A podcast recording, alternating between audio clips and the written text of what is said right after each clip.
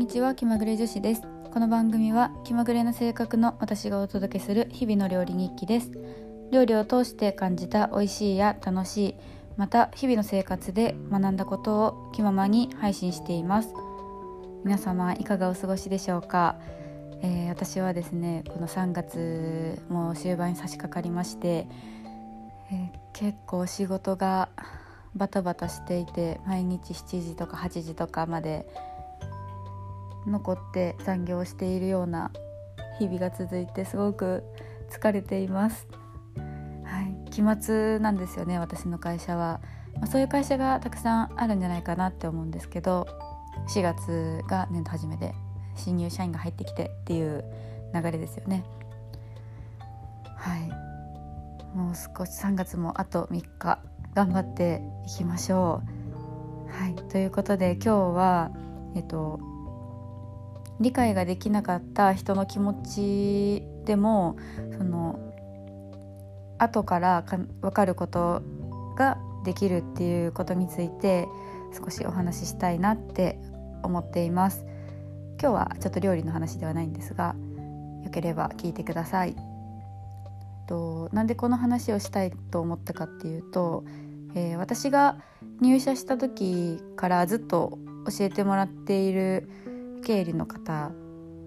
経理の方なんですけどその方と昨日仕事の中で結構お話しする機会があってでその方はえっ、ー、と新卒で入ってこられたっていうわけではなくてあの派遣さんから、まあ、社員社員になるなった方なんですけどその方が私が入った時はちょうど私と同じぐらいかちょっと上ぐらいのえっと、勤務年数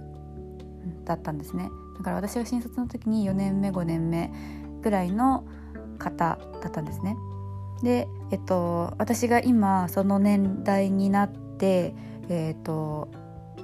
あさってしあさってから5年目に突入するっていうところなんですけど、えー、新新人の時ってすっごい私会社が嫌だったしすごくもう周りが本当にみんな敵なんじゃないかってずっと思いながらビクビクして会社に行ってたんですね。でそのずっと教えてもらっている方も例外ではなくってすごく怖かったしもう事あるごとにその叱られてたというか、まあ、私が仕事ができなかったのもあるんですけど結構もうそのビシビシとビシバシと厳しく指導してもらったんですね。でえっと本当に最初は嫌だったしもうこんなにずっと言われ続けるならもうやめた方がいいんじゃないかとかも思ってたんですけどまあなんとか持ちこたえて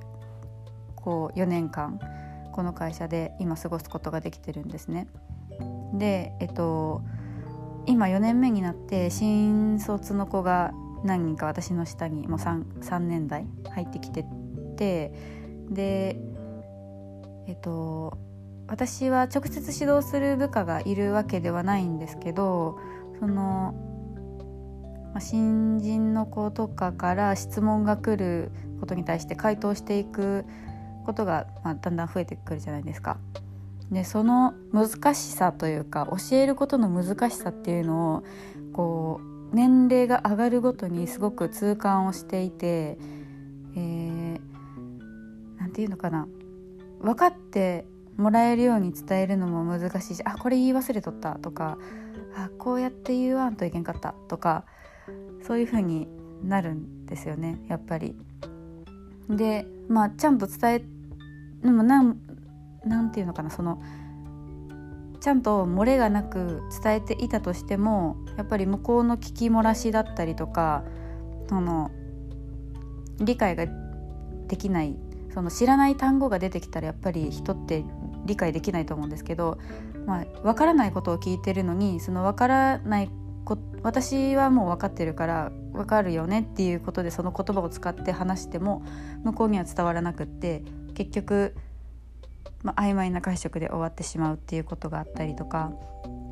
そういう時ってやっぱり私自身もやっと分かってきて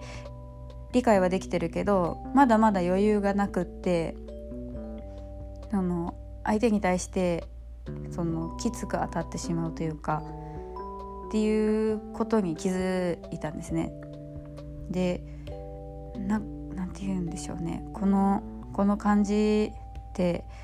その私が昔そのされていて嫌だったことを今下の子にしてしまっているのかなってすごくまあなんかショックというか、うん、を受けたんですね。うんまあ、ちょっと余裕がないっていう自分もあれですし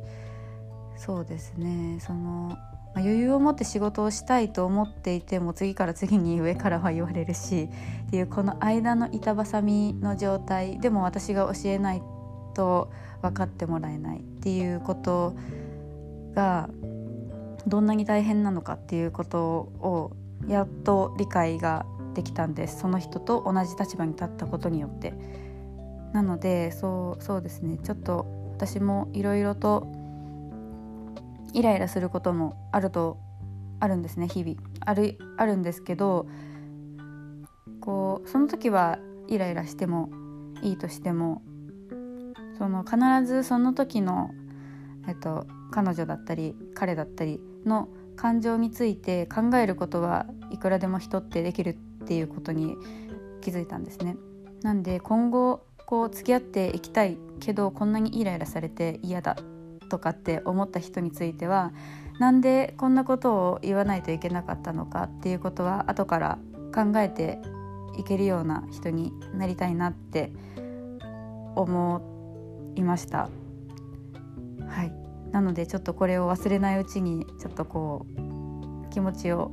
書き留めるじゃないけど このポッドキャストで話しておきたいなと思ったのでぜひこのポッドキャストを聞いてくださっている方にもこの気持ちが伝わったらいいなと思います。はい、その今今はその人とはえっと仲も良くていろんなその仕事以外の話とかも聞いてもらったり聞いたりとかっていう関係にはなれたので、はいまあ、続けていて諦めずに続けていてよかったなっていう気持ちでは今はいるのでご安心ください。ちょっと心配してくださる方ももしかしたらいらっしゃるかもしれないので仕事はしんどいですけどね、はい、もう本当に憂鬱ですね。まあ皆さん仕事が好きな方もいらっしゃると思うけど大体は嫌だなって思う方が多分たくさんですよね。頑張っていきましょう。はい今日はこんなところで以上にしたいと思います。聞いてくださってありがとうございました。